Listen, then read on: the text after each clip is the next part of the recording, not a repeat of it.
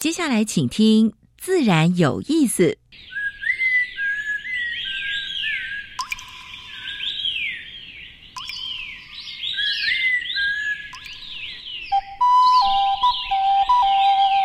大自然是最能启发人心、最迷人的教室。透过鸟语、虫鸣，顺着山峰、水流，教给我们自然万物的盎然趣味与生命智慧。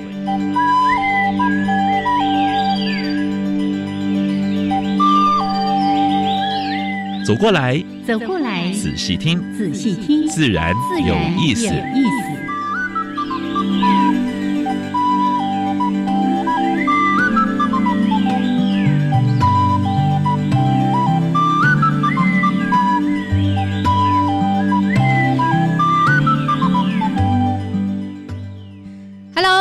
的听众朋友们，大家好，欢迎收听教育电台，自然有意思。我是平视，我是燕子，好了，杨老师。春天天气的变化真的是，哎，很难预测哈。怪，今天我顶礼拜在过夏天，在过夏天呢。今天的哦，还穿厚外套，今天还毛毛毛毛细雨，对不对啊？所以还是一样哈，就是厚的外套还不能收下来。没有过五月节嘛，对不对？哦，好，虽然元宵节已过，是是是是，可是哦，虽然今天天气又湿又冷，对不对？我今天呢一进这个植物园，吓一跳，哇，好多那个户外教学，从小学啊，还有我们对面的高中的学生啊，还有那个银发族啊，哇，一群一群一群呢，哎，跟大安森林公园一样，也是一样，为什么啊？这段期间。是学校排课排的比较 没那么紧张。我想说，哎，今天天气这么不好，怎么人这么多啊？是，因为已经都预排了。对，可是真的哦，你静下来就是，哎，你不要挤的时候，从植物园这样一入口走进来，哇，开始五色鸟就咯咯咯咯咯咯欢迎你，然后各种鸟啊，夜鹭啊，哈，开始在那筑巢，那嘎啦嘎啦嘎啦。还有台北市，还有全台湾各地都有蛮多的花展，还有就是包括一些大的、大型的。花卉啊，大家可以去好好欣赏一下。是是，家春家春。哎哎，上个礼拜才跟大家提醒春日赏花的一些重点，对不对？好，这个没听到的，记得回到我们电台的网站，或者呢，在 Podcast 找自然有意思，也可以听得到哦。好，哎，这个天气多变化了，还是请大家呢多多的关注自己的健康。是，好来来，还是来介绍一下节目一开始两个小单元。第一个单元是自然大小事，跟大家分享过去个礼拜全世界、全台湾发生过比较重要的农业、生态还有环保的事情。是第二单元，嗯，燕子今天比较特别，跟 特别来宾要介绍。一种台湾非常有趣的蛇类啊哈，今天算不安装了。哎，今天是那个由崇伟就稍微 稍微请教一次。对对对对对对，那 跟崇伟抱歉一下，他现在可能在国外没听到了哈。好，因为今天这个蛇类。我们的来宾来讲，真的是不二人选。对，因为他常年做这个研究。是，今天我们邀请到是科博馆的学术副馆长黄副馆长，是黄文山黄副馆长。今天谈什么呢？谈一个大家觉得也很不可思议。对，我给老师的标题就是我们副馆长的标题，叫做“龟蛋消失，蜥蜴遭殃”。哎，到底发生什么事情了？其实我们在说整个生态系哦，它是一个互相连接跟互相影响的。从今天要谈的这个例子，大家一定可以感受深刻。是的，这个 case 它等于一个气地的变化，嗯，引发这些事情是，所以物种的保育不能够对。光靠单一物种，真的对整个栖地啊，栖地还有整个所有的不同同族群之间要稍微关照。哎，都讲完了，等一下讲什么？没有 没有，等一下来宾会讲的非常精彩啊！好，先加入第一个小单元：自然大小事。风声、雨声、鸟鸣声，声声入耳。大事小事自然是事事关心。自然大小事。二十号，新北市跟发跟台北市发生过的一个重要的一个火灾啊，所谓重要火灾就是引起恶臭。对啊，是新北市的火灾恶臭飘到台北市来因为就在台北市临近，在深港啊，所以引起居民蛮大的困扰，而且这个事件持续到今天哈，哦，都还还有些人还觉得说还有还有残余的味道在啊，尤其它附近啊，所以这个部分的话呢，表示说这些工业区这些工厂。深入在过去一些人口不是很稠密的地方，但是呢，都市发展的很快，嗯，他没有搬出去，然后如果公安问题没有注意，就是会引发这种公害问题。哎，这的确是个问题哦，在我们很多居住区，尤其有一些这种地下工厂啊什么的，又没有受到一个严格的监督，嗯，所以呃，从事这行业的要特别注意啊。好，宜兰的五老坑最近遭野放大量的斑龟。民众捡到两百两千只哎，嗯，而且有一部分都已经死亡哎，真叫可怜哦啊！这些这显书是吧？这些造孽了啊，对不对？真的不应该这样子哈！如果放生团体的话，真的要好好谴责一下啊！巴西的亚马逊发生百年大旱，有一百只的河豚，就淡水淡水海豚呐啊，淡水类的河豚啊。就死掉一百多只，这鱼类也死掉蛮多的哦。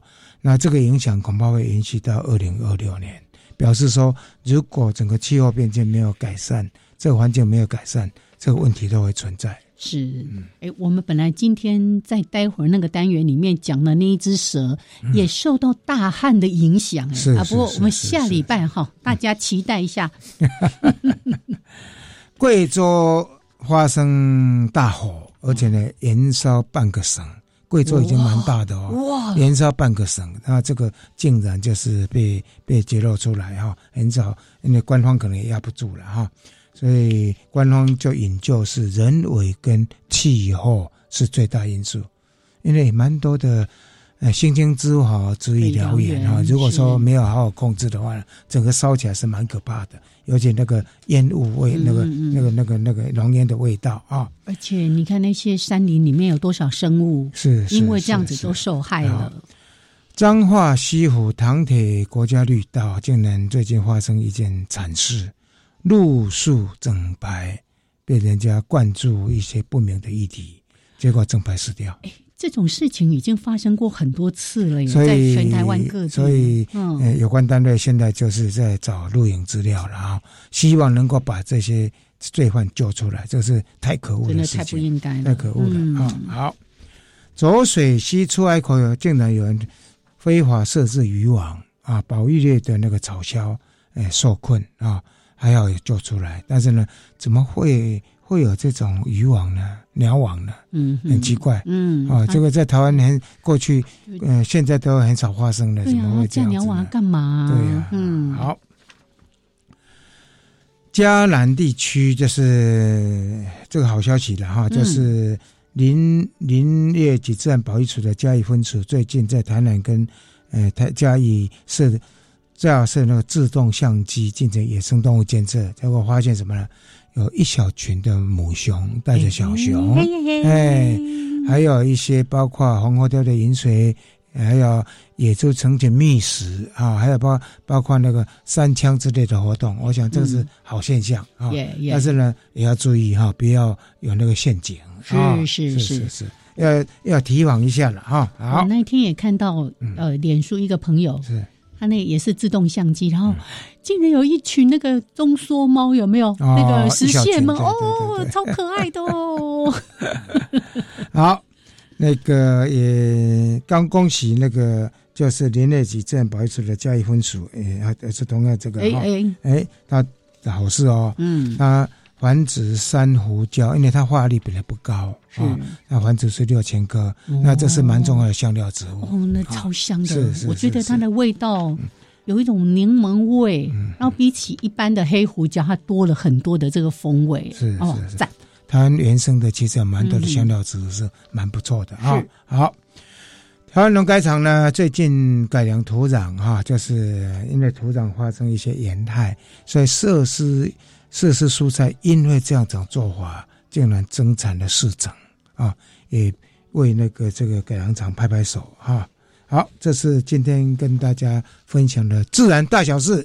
等一下燕子要跟我们的来宾黄文山研究员，也是副馆长来谈一下一条很特殊的蛇。是，今天你可以加入，你没有被排挤的 啊！待会儿我们继续。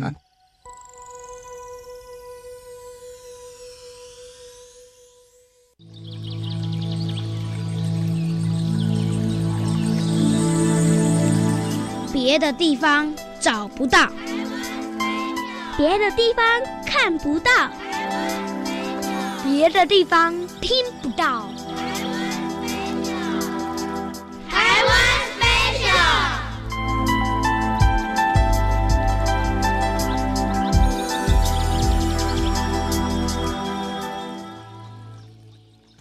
好，现在时间是上午的十一点十五分，欢迎朋友们继续加入教育电台，自然有意思，有。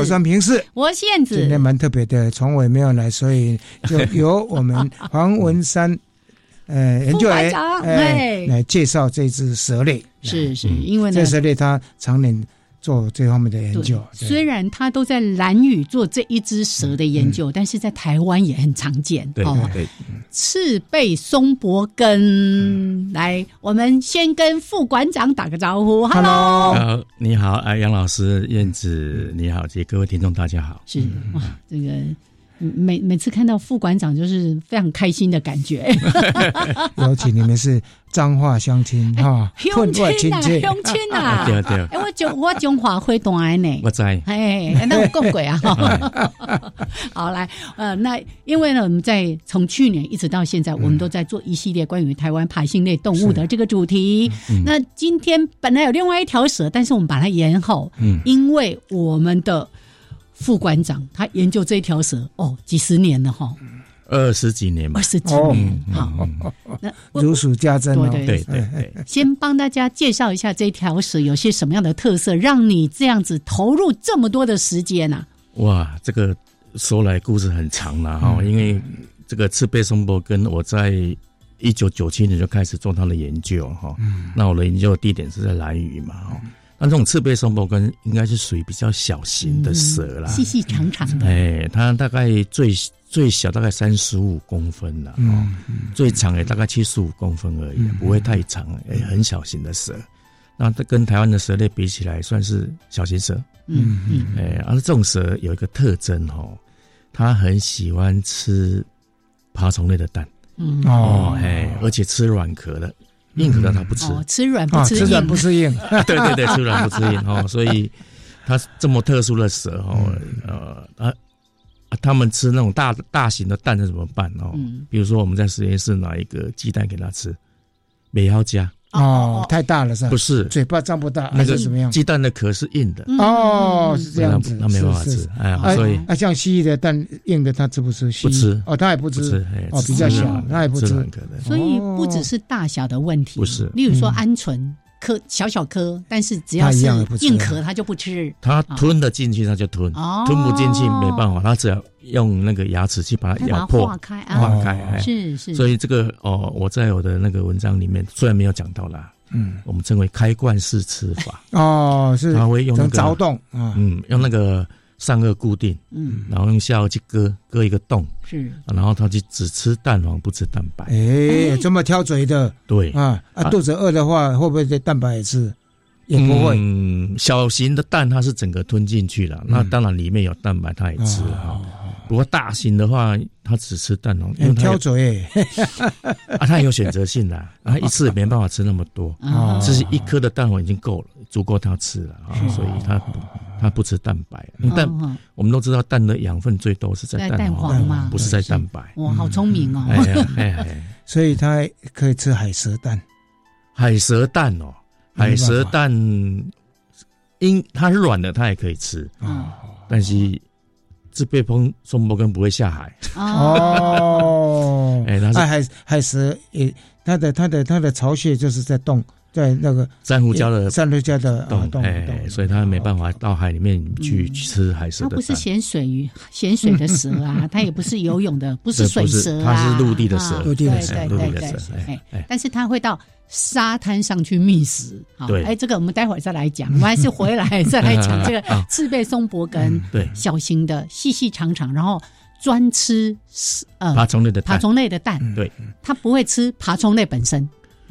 呃，其实，在台湾也有了哈，比如说他有时候会吃青蛙，那这个应该是不得已了，因为他他蛋蛋少的话，他没有食物，他还是要生存的哈，所以我们确实在台湾也发现有吃青蛙啊，也有哦，但是它主要还是吃那个呃爬虫类的蛋，比如说像刚刚讲的斑龟，嗯嗯，哎，斑龟生蛋之后，它挖的洞浅浅的，嗯哼，很。赤背山摩根都会去吃它的蛋哦，所以斑龟它也是软壳的，软壳的，对，所以它还会去挖啊，怎么挖？闻到不是挖啦，它是钻进去，它是闻味道，闻到那边的蛋的味道才会去挖。哦，不要小看它哦，你看那个海龟可以挖那个一公尺那么深，是。在沙滩哦，对呀，到了还找得到。哦哦，所以所以那斑龟挖几公分那个小 case 太浅了，对了对了对了。我我之前看过一个生态影片，他们在因为也是在保育这个海龟嘛，那他们在搜寻它的这个就是它的天敌，不不是就是要知道它的巢它的卵现在在哪里。嗯，然后他们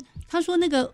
海龟其实，在妈妈在离下完蛋离开之前，都还会在那边稍微碾压一下。那个它是很扎实的。那个其实都都不深了。哦，那个要找海龟蛋没那么难。是，但是就啊，基本上我们在蓝屿主要是看啊，有做海龟保育的也有去做嘛。哈，嗯只要因为沙滩都是很扎实的。绿须龟还是？但是绿须龟去生蛋的时候，会把。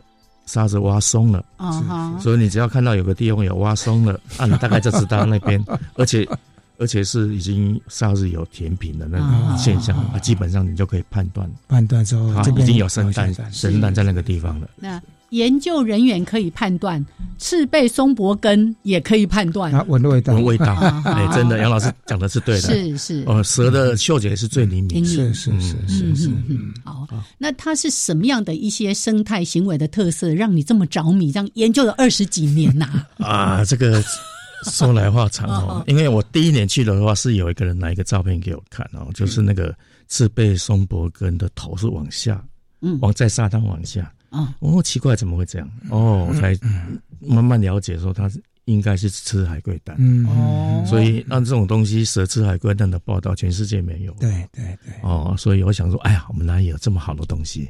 所以我就全心全意去做这个呃，吃贝松蘑菇吃海龟蛋的那个故事嘛。嗯嗯。啊，结果啊，很多人就怕海龟蛋。完全被蛇吃掉，嗯，啊，其实不会的，不会。为什么不会？因为我在一二零一一年有发表一篇文章哦，蛇它本身会保护海龟蛋，你就你觉得很奇怪，怎么可能？嗯，对不对？蛇要吃海龟蛋，它怎么可能去保保护海龟蛋？嗯，因为蛇有公的跟母的，是。母的的话，基本上啊，杨老师很清楚，他念念生命科学，嗯嗯，母的对能量的要求会比较高，比较高，因为它负责生殖嘛，哈，对对。啊，所以啊，啊，我们再来以那个蛇啊，母的体型比公的大，嗯，所以它一钻进去就立刻咬公的，嗯，真的，哎，真的，那公的就会被赶出来，啊，所以只剩下一只母的，啊，一只母的。不可能吃一窝一百颗的海龟蛋，所以啊，海龟蛋如果到了大概一个月以后，它的那个胚胎啊都已经有长成小小海龟，它就不吃了，它就不吃哦。所以基本上胚胎形成，它就不吃了，不吃了啊。所以它就是就是就是放放。所以这个自然界的生态就是这样的。你这刚才想他们家敢挂照？哎，说到这个，我我我记得我看过，也是副馆长的研究。嗯，那那次那个新闻标题叫做什么？好斗者短命。嗯，那一次在研究的也是赤贝松柏根吗？对对，那个也是在《Science》的 base 发表的了。为什么会这样子？因为我们一一都认为。老师跟我都是男生，嗯，我们的寿命都会比你比燕子短，对吧？是台湾的平均，一般一般女性平均年龄各国都这样子，对，各国这是比男生要高了，对了，高到五六岁，还不还不还不短呢，还蛮长的哈。所以我写那一篇文章的目的是说。哦，当然有人认为说我们男生为什么寿命比较短的原因有几个原因，主要是两个的假说啦。嗯，一个就是那个妈妈的诅咒。嗯，有没有听过？Mother's Curse？妈妈会诅咒男生儿子嘞。妈妈那么爱他他的孩子。嗯，这个就是在遗传上面讲，为什么？嗯，因为我们男生提供给我们的小孩只有精子，是。在细胞核里面，是是是。那细胞核细胞子里面的麦特康者 DNA、核糖体啊，嗯，粒腺体这些啊，嗯，从妈妈那边。从一全部从妈妈来，对对。啊，如果说你的粒腺体有呃突变，那对。对对，那个女儿啊，有的是有好处的，啊，大部分都是中性的，没有关系。但是对儿子完蛋了，嗯，这是一种致命的那个，哎，突变的话对儿子是致命，这是一个假说。第二个假说，哎，是那个呃雄性素。啊，雄性素啊，这个啊，女生其实也有雄性素啦，但是男男生也有雌性素，是，它只是浓度不一样而已。啊，雌性素哦，杨老师应该很清楚，我们那个雄性素对那个男对那个免疫系统有很大的伤害。嗯，哎，所以免我们人到了一定年纪之后，免疫系统如果雄性素浓度还是很高的话，那这样的话，免疫系统就被。破坏的很严重，所以我们寿命就比较低了。要 要求自己一直维持男性气概，这样是吗？从这两点你去做这这样的推测了哈，是是。对了，啊，那说刚好我们这个，嗯。是被双胞跟母的是比较强势的啊，是是，对不对？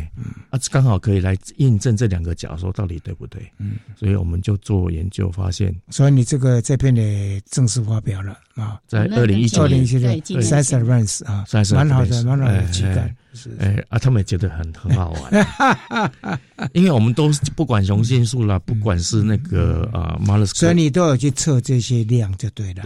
对对，然后我们就用野外的数据，因为母的会咬公的嘛，公的就跑掉了，啊母的当然受伤就比较多嘛，因为它跟那些跟很多公的打架，对不对？所以它受伤比例比较高，所以我们去用那个大量的数据去测。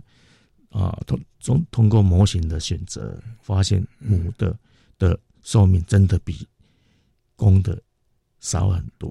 哦，啊，这个是打架来的，打架受伤的，是啊，所以这个就刚好就是可以去印证这个两个假说，说啊，不一定是这样，是有一部分是因为。打架的关系，受伤的关系了啊！公的受伤比较多吧？母的，母的，因为母的一直要占占据，占据，就是他要顾那些草啦、龟蛋，就对对对对对，是是是，哇！所以那个标题才会叫做“好斗者短命”这样。对对对对对。哦，所以它跟一般我们在很多的生物说，哎，都是雌性，好像寿命比较长。对对对对，刚好是一个蛮蛮不一样的这个结果。对所以你这个这个实验也是蛮有。趣的哈，对，还会去测这个这个什么雄性素了，还要去测测受伤的跟那个跟那个跟那健康的哈。我们其实那个话题已经从刚才的台湾飞手一路延续下来了 哈。那既然已经说到这边，像呃，我们刚才在提到说龟蛋消失，蜥蜴遭殃，那很多人其实说。哎呀，保护龟蛋很重要。这个海龟现在数量越来越少啊。可是来我们这边就可以先给帮帮大家解惑一下。其实，在您的研究里面也发现说，好像一只赤背松柏根，它能够吃的龟蛋其实数量是有限的。有限的。但是它如果没有龟蛋，它吃蜥蜴要吃很多很多。对，嗯，好啊。这个当然讲到这篇文章哈，主要是跟什么有关系？跟那个。气候变迁有关哦，你啊，你大家都知道气候变迁、温度呃温室效应的关系啊，所以全球的那个海滩就变少了，海平面上升，平面上升，对对对。当然，海平面上升没有说一下子上升那么多了哈，但是它影响的是大气。哦。哦，所以有人做过那个去收集 data 哦，就是我们东亚，嗯，东东亚的话，那个啊台风的发生的比例。超过两三倍，哦大型的，比如去年那个消遣台风哦，那个哦，对了，那个哪里影响相当大？听起来是一个 long long story。对对对，我们待会儿在节目的后半段 再继续来延续。大家一定要好好的来思考，为什么我们今天的标题说。龟蛋消失，蜥蜴遭殃。然后刚刚我们杨老师已经先下了一个结论了：栖地的保护才是重点，对不对？好，好，我们待会儿回来继续来聊这个话题。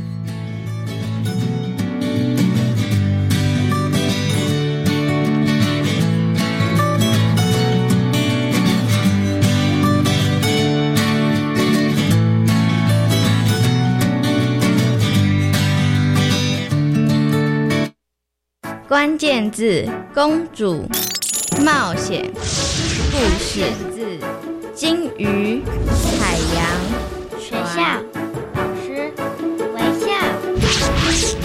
每周一到周三的晚上九点半，#hashtag 一二三，透过三个关键字，带着大小朋友听故事，了解生活的大小事。千万别忘了要准时收听哦！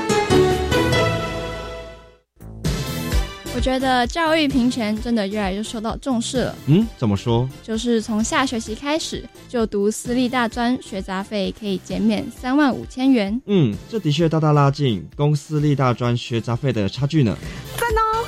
拉近公私立学校学杂费差距，从一百一十三年二月实施。同时，就学贷款的申请资格以及还款条件都放宽喽。以上广告由教育部提供。你怎样不？昨天附近有火灾呢。灾呀！听说好在助警器有响，灾情才没有扩大。助警器还是响啊？就是安装在家里的住宅用火灾警报器。当有火灾发生时，能及早侦测到并发出警报，提醒快快逃生。所以讲吼，安装助警器是真重要的哦。哦，原来是安尼哦，那我要赶快回家去安装住宅用火灾警报器。以上广告由内政部消防署提供。加外加外，阿玛波拉，扎根格玛西卡斯达斯，的加古拉布古列列。大家好，我是来自台东的胡代明。这里是教育电台。那罗哇那咿呀那呀哦哎呀，那是你呀鲁玛的呀恩哦，朋友们就爱教育电台。好，现在时间是上午的十一点三十二分，欢迎朋友们继续加入教育电台，自然有意思，商平视，我是燕子，跟你们对谈的是呃科博馆学士副馆长。黄文山是。呃，黄研究员。哈，他跟我们讨讨论一个蛮有趣的主题，嗯就是海龟蛋减少，然后呢，蛇没有东西吃，结果呢，来个遭殃，啊，吃蜥蜴的蛋哈，他很少直接吃蜥蜴，可是这个对于在蓝屿这个地方的蜥蜴的各种族群，甚至我在那个。呃，相关的报道里面说，哇，呈现一种崩坏的状态啊！对对，所以我我觉得我们可以从一个一个很重要的点开始来谈，就是说海龟不上岸产卵，或者是它受到过多人为的干预保护，它不是只有影响到海龟的未来，其实是我们刚才说的，它是对于整个生态系造成的影响的。对，刚才有讲到那个气候变迁嘛，哈，海洋多的话就会比较比较比较。强烈了哦，那这样子的话，那个海边的沙滩啊，沙子就不会被卷走。是，那卷走之后呢，那个沙滩的厚度就变变越来越少，越来越少。那我刚刚有讲过，说海龟大概生蛋要一公尺深的沙子。嗯，那我们调查现在只剩下三四十公分的沙子。哦，所以很多海龟妈妈上来，其实上来它也觉得不合适，不合适，不下蛋，它就就走了。是是。哦，所以我在，甚至我都怀疑小琉球的海龟是来自于蓝屿。呃，搬家了，搬家了。哎呀，我我我我我我不是很清楚了哈。换句话说，这个沙滩变少了，对海龟生蛋就很大影响。嗯，那在蓝屿有两个地方是是海龟要上来生蛋，一个叫东京湾。啊，这个东京湾哈，嗯，这个东京湾算是沙滩漂亮的，很漂亮，最大型的哈。可是海龟就不上来了，也不上来。啊，首先还有一个。也是很薄吗？现在变得很薄啦。哦，啊，是另外一个地方叫小巴带啊，小巴带有很大的影响，但是因为它上面沙子很多，可能以前有造沙运动啊，什么运动，那个沙子就堆到这边来。所以它既然有少部分的沙子被吹走，它上面的还是会崩下来。嗯嗯，那个上面的沙子会崩下来，所以海龟还是继续可以在那边生。可是它栖地很小，哦大概只有五十公尺。哦，所以蛮短的，对海龟来讲。哎呀，所以我有。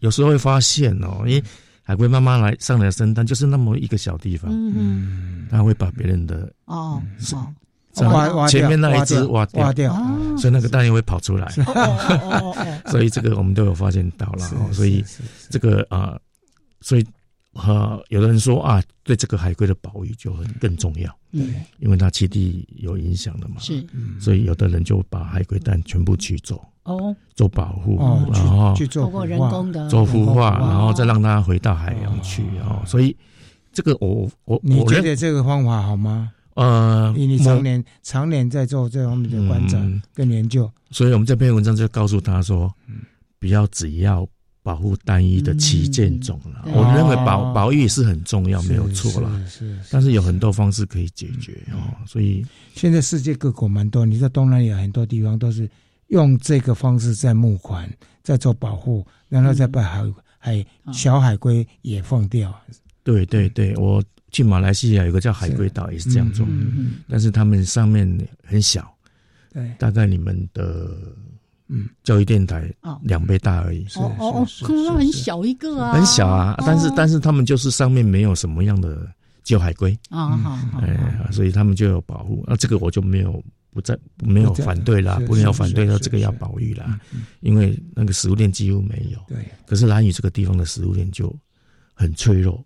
哦，它有，它很脆弱啊。它上面的物种，我们我们自己统计一下，爬虫类大概有二十几种。哦，这样算蛮多的哎。哎呀，啊啊当然跟台湾是不能比了哈。嗯啊，不过换句话说，因为海龟是海洋来的资源，嗯嗯海洋来的资源给蓝屿这个一个很好的一个一个一个一个能量的来源啊。所以那如果说啊，沙滩不见了，海龟没有了，然后又有呃人为的那个干干预，就是保护海龟哈，海龟蛋，那这样子的话，蛇根本吃不到了。嗯嗯嗯，所以我们这篇文章讲的是说，啊，当然这个文章并不是说一年两年可以做得出来，对，能够常年花这么长的时间做了二十几年对不对？实在不容易23年。而且有这么好的 data，而且你在估算的过程中，你还用到用到一些什么什么代谢了，还有什么能对对对对。能量转换啦。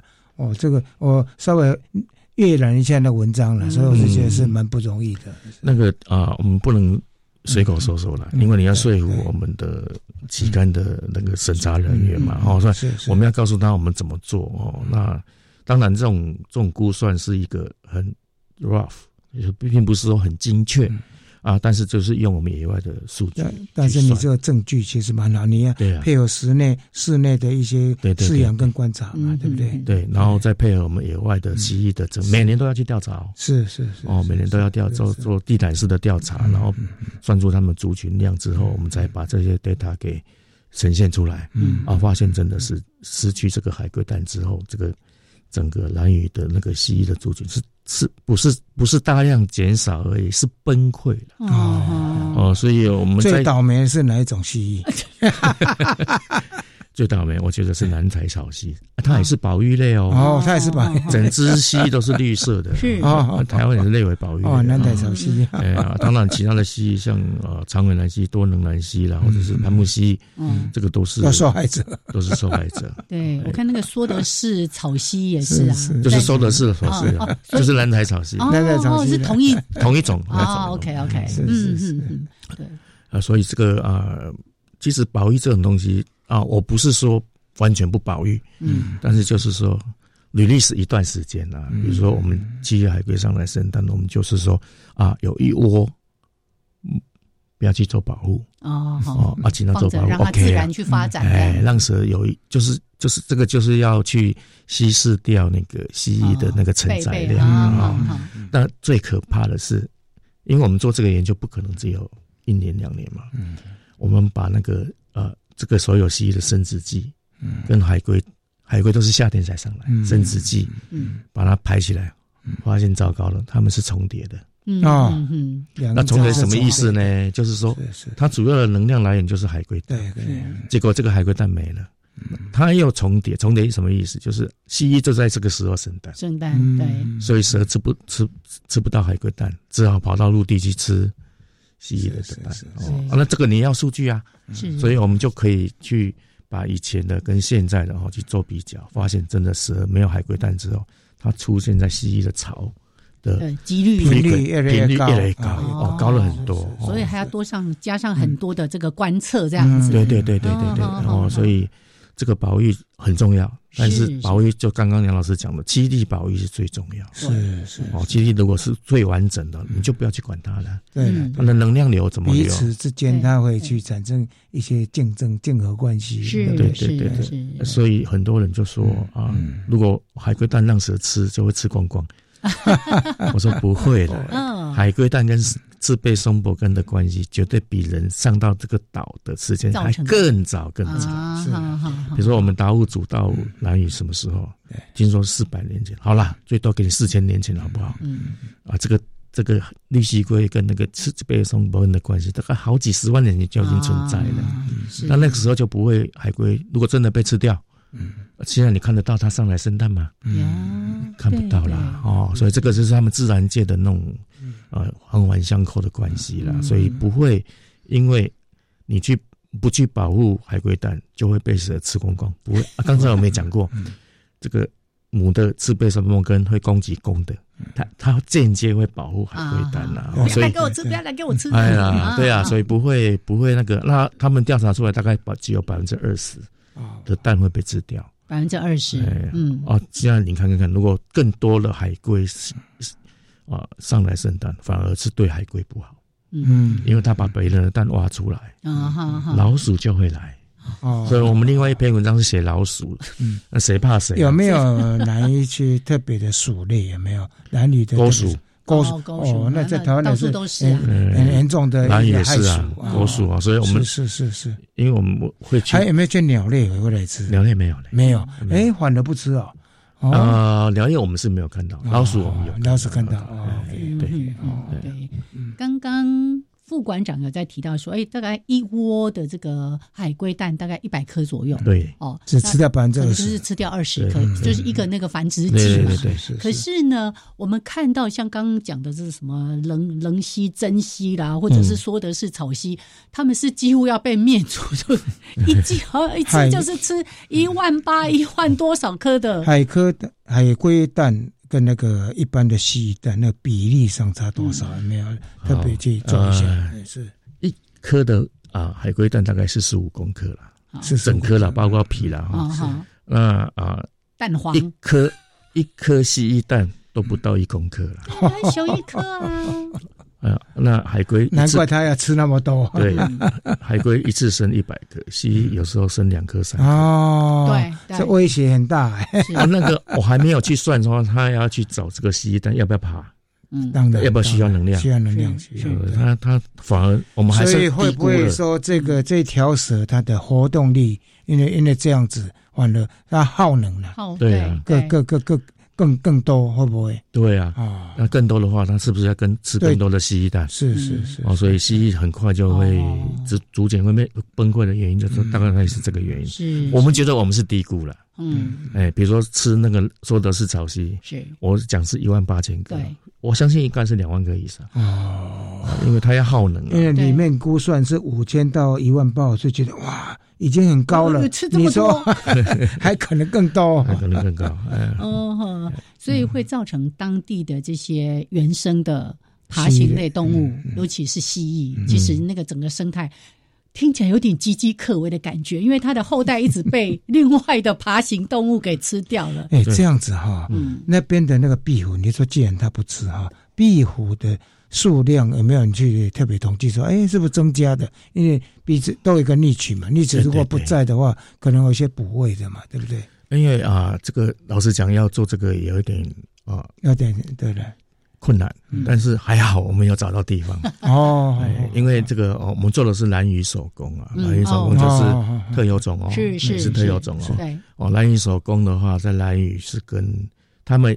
蜥蜴生蛋都很喜欢把蛋生在高温的地方嘛，嗯，啊，跟那个长尾蓝蜥是一一致的。啊，所以他们都很喜欢长蓝蚁手工，很喜欢把那个洞伸在那个水泥管啊，对，上面水泥孔嘛，是哦，它也有可以吸热，所以有部分是有温度的啊，它可以粘上去，刚刚伸出来是是有粘性的，可以拿粘上去，然后一段时间以后它就变硬了，哦，硬了它就粘在上面。嗯啊，长尾兰溪就很喜欢把蛋生在那个水泥洞里面。嗯，哦，所以他们都是那个地方都是高温啦，因为就是水泥洞就是水泥做的嘛。对对，哎，早上那个太阳一照，对对对，啊，晚上至少还有一点保温作用。是是啊，所以他很喜欢生啊。可是长尾兰溪会吃蓝鱼手工，吃蓝鱼手工 啊。还好，蓝鱼手工是夜行性的，是在晚上来生，然后它避开。嘿，好啦，那刚好是它蓝长尾蓝蜥会吃蓝鱼手工，然后基地又又又在同一个地方，嗯，啊，可是长尾蓝蜥的蛋又被蛇吃掉，嗯嗯，所以那个长尾蓝蜥的主角下降了嘛，对。那个地方哇，蓝鱼手工就逐渐变大了，哎，逐渐变大，所以失衡了，有部分的一直减少，然后部分都增加了，是是。所以刚好因为你们有这个发现，才能够做这个结论啊。对对对对对对对对。OK。好，呃，听到心情有点沉重呢。好，来，我们先聊到这边，时间是上午的十一点四十五分，稍微休息一下，一起来听一段音乐，待会儿继续来跟我们的黄文山副馆长讨论这个话题。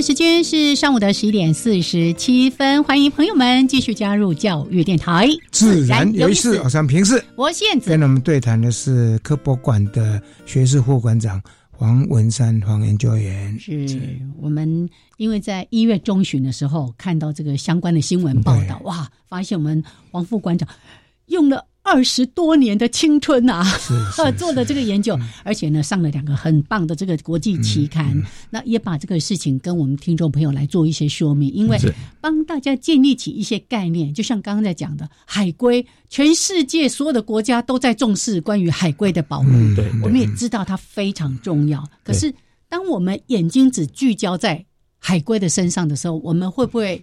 忽略掉其他的动物，对，没错，没错。嗯，所以我再强调一下了，保育绿蜥龟其实很重要了。我我我我不是说写篇写这篇文章就啊，从此以后不要保育保育，不是这样的啊，而只是说啊，能够在有限的或者是可以允许的状况之下，大家和平，让它的整个食物链的能量流能够嗯跟以前一样这样子。但是目前哈，就是讲气候变迁。一般的话，就那个大帽子一压的话呢，哎，要怎么去挽救这样这样的一个环境？如果以你有没有想到一些对策？这样怎么对男女像这样的环境？因为气候变迁的话，这个帽子一扣下去的话，真的好像无解啊！有没有一些解方？呃，这个你问我，老实讲，这是大灾问。我们有办法把蓝屿的沙滩恢复跟以前一样吗？嗯，不可能，不可能，对呀。你要抽从台中运，嗯，那到底要运多少船的沙子才够哦？这是一个。第二个，你运来了，它又被冲走了，嗯对。哦，所以这个是浪费时间了哦。那那能做的就是尽量吧。嗯，尽量哈，然后在啊，大家能够知道的状况之下啊，政府单位应该要出一点力了。嗯，我是觉得哈，应该啊，在啊还没有完全绝望的状况之下，嗯，能够有挽救的余地的时候，政府单位应该出一点力，嗯，能够让这个啊，难以这个啊。地方的那个自然生态能完全保护住了。那你你也许会问我说：“哦，你西瓜有就好啦，嗯，蜥蜴有什么关系啊？通通灭绝无，嗯，OK 啊。对，因为大家对他们不熟悉啊，又长得丑丑的、小小的，对啊 care 啊？这个就是很未来我们不清楚那。蜥蜴是吃什么的？哦，蜥蜴主要是吃。昆昆虫，我们最倒霉了。那我们就最倒霉了。昆虫吃什么？昆虫吃植物啊，等等的。那那边有没有害虫？昆虫有哎。嗯。所以这个如果说真的蜥蜴都不见了，那后面会发生什么事情？我们不清楚。会不会对人类有影响？一定会有影响。但是怎么样的影响，我们也不清楚。是是。哦，所以尽量就是不要去 touch 到说真的。东西都不见了，嗯，那更何况那边还有我们的台湾唯一的保育类物种哦，所以啊，这个就是大家要去思考了哦。那当然我会尽量去啊，大家大力疾呼啦，就是说啊，能够呃，都大家在这方面大家坐下来好好谈一谈，是不是应该有什么办法？也许你可以先在馆里面把昆虫。昆虫学家也找过来，嗯，先盘点一下，因为目前碰到这个问题，嗯，啊，有没有一个比较的具体的方式，嗯，是不是栖地要怎么去去去去做挽救，或者是对昆虫、对蜥蜴，嗯，能够产卵或者活动的地方，得多提供一点食物或什么之类，有没有可能？有没有可能这样子做？因为没有人做过，就是 因为过去都是哎。保育这是单一物种嘛？那没有从七地角度来看嘛？那七地的七地的部分又好像尺度蛮宽的啊，而且要花蛮长的时间。也许你搞不好你要多花，你现在研究二十年研究这个，搞不好你接棒的时候，哎，有人哎，你提出来很有意思哦，我们来复育这个七地看看有没有可能？复育栖地。应该就是呼吁沙滩，最主要，是最主要啊！刚刚讲过那个，那个你说那个很辛苦，很辛苦了啊！如果说你要呼吁，不一定成功，对不对？但是蓝屿有个好地，为什么我一直在那边做长期研究？就是达悟族基本上不会去破坏，是是他们的基地哦，除非是公部门去那边做什么设施。哎哎，用麦克风关小声一点，关小声一点。嗯，达悟族为那为什么还有这两个地方有海龟上来生蛋？因为他们上面都是坟墓，嗯，那你要达悟族对这个很怕，对。灵啊，对。哦，忌讳，忌讳，他们的传统都是忌讳，是是是。所以，我我们当初去做的时候，他会跟我们讲，你在沙滩一粒沙子都不能够带上，蒙啊波啊，你也敢去？我们我们做这个水来吃海龟蛋。是是，有时候都睡在沙滩上。是是是是，对啊，所以我我们不在乎那个啦。是是是是，做研究还会在。对，那条那条闽南语的歌曲啊。刚刚副馆长讲到一个很有趣，你说一粒沙子都不能够带上来，是他们对于这个自然，祖灵祖灵的，对对。他们劳务组对这个很忌讳哦。是，哎，他说我们有时候我们会穿鞋子去沙滩，是，连。靠清气，哎塞塞，我自己塞塞塞，对，哎，所以不能够带一粒沙子进去。是，不过现在好像不再那么重啊，因为很多民宿的都会带游客去沙滩看海龟生蛋啊，怎么会害怕沙子？啊？哎，现在比较没有了，开放了，嗯，所以这个。当然，一个整个七地的问题，它不会是一组研究人员或者一个研究员去去承担的一个，但是这个就是一个呼可以思考了，可以思考一下，对，好，思考一下说，呃，包括不同不同领域的学者专家，因为各不同。各部都有啊，大家召集一下，哎，碰到这样问题，我们应该怎么来协助啊？是是，OK，而且可以做出一个范例，也不一定，哎，对不对？那那个就是下一次我们要再来谈的主题了。所以刚才杨老师问的那个基地的重建 呢，应该是沙滩了。那其他的基地基本上。老屋主不会去破坏。啊，哎，所以那都还好，都还好，都还好。哦。那要呼吁沙滩，我刚刚讲过，难了，太难，太难。我前阵子还刚好看到美国哪一个那个沙滩完全就是人造的，因为它之前一直流失掉嘛。太多了，好阿姨，你去看，所有的海滩全部都是都都外面运进来的。然后是为了保护那个海景第一排的房子，但是不断要一直在沙子过来，那个经费是非常惊人。因为他们有经济的需要。是是，因为那个观光啊等等的。好，我们回来好。其实一开始我们就在谈关于赤背松柏根，呃，因为没有海龟蛋吃，所以他去吃这些。可是我在老师您的这个研究的这个报告里面也提到说，其实赤背松柏根它也是受害者啊，还包括了像那个什么，哎，赤赤什么臭青工是不是？对，好像对他们。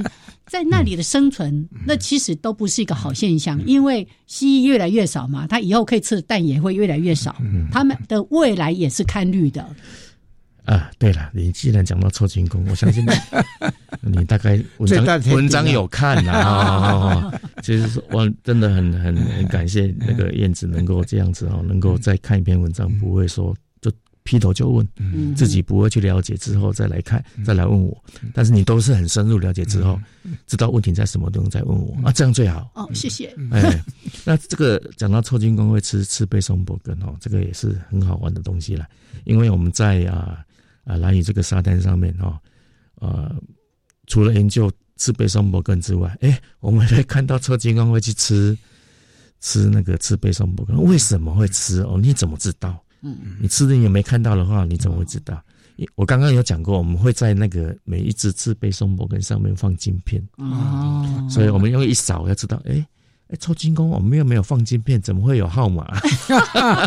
跑到他肚子里面 去了。所以你把那个超金工放下来，他就会吐出那一条自备松柏根啊，所以啊，他会去吃。没有错，嗯。啊，但是超金工数量不多，嗯，因为它它算是在整个蓝屿属于 top predator，嗯，最高级的啊，它是这个，因为很量很只啊，它要提供它的能量没那么多，嗯，换句话说数量很少，哦，我们啊啊，最近几年有没有增加的趋势？没有，哎，没有，哦，我们去看的话，最多就是只有九只。啊。整个蓝，整个蓝雨在沙滩，你们一样也有做那个做做晶片，有有有，所以所以不多，所以当然很多的动物都会采取不一样的策策略策略了，对，像我们哦抽金工呃那个赤背圣伯跟以量取胜，嗯，我们在一九九八年有调查到大概快要两百只，嗯，一个生殖鸡啊啊去吃海龟蛋大概两百只，可是抽金工只有九只。哦，我说我给你吃没有关系，反正我装进去吃。是是是，这个族群从族群看来看的话，那就啊，这个在生态角要逮六，是是不是？那那个蜥蜴呢？刚才讲过，那个保育的蜥数量没有锐减。有啊，当然减，减少很多了，减少坏了嘛。是对对对对对，啊，那个都有数字嘛，都有都有数字。OK，嗯嗯，好，所以听起来真的是，你看一个。一个环节，它会带来连续的。就刚刚在讲的是整个食物链、整个生态系的一个崩坏的问题。所以我们刚刚才会在讲说，那个海龟不上蛋，不是只有海龟的问题，它其实造成的是后续那个像推骨牌一样，巴拉巴拉巴拉，那个叫 ripple，就是涟漪效应。涟漪效应，因为它透过食物链去造成的影响。是是，对。我想哈，这边呢给那个国科会或者是一些审查人员哈一些建议。一个地方如果能够持续二十年研究，需需要蛮长的，就是研究人的毅力，还有包括监会的资源。但是呢，有很多审查者常常说哦，这家这家抓这啊不上面就嫌那呢，哎哎研究很久哈，而且讲这家蜥蜴也是这个物种为什么花这么久？一个团队能够在一个蓝屿的地方花了将近二十多年，必须要蛮强的、蛮强的团队。他不是只有一个一个防护馆长，那底下他是也是一群人在做啊。是，所以我们应该像给这种研究要要非常持正面的肯定，而且要支援啊。像这样的计划，刚刚副馆长其实也在提到说，这一篇论文它不是突然生出来，它是奠基于。你写了三四十篇的关于蓝雨的这个生态的一些论文，所以基础研究非常的重要，非常重要。因为我从啊，你看这我大概一刚刚刚开始应该是个调查报告嘛，对不对？然后也会做到这么深入嘛，对对对对，所以这个对啊，这个但是很多人就是啊，调查报告我上面好做，做规律的后啊，对不对？哎，我们其实对我们生活周遭很多生物，我们都很不了解。像那天我们在讲到那个什么。哎，金丝蛇啊，这么漂亮，可是大家对它也是所知有限。卖公上追爪，你追爪大概这是多久？超不要爪，对呀。后来出找不有经验。谢谢我们的黄副馆长，期待有机会再请您来跟我们分享。谢谢，啊，谢谢大家，拜拜，我们下礼拜见喽，拜拜。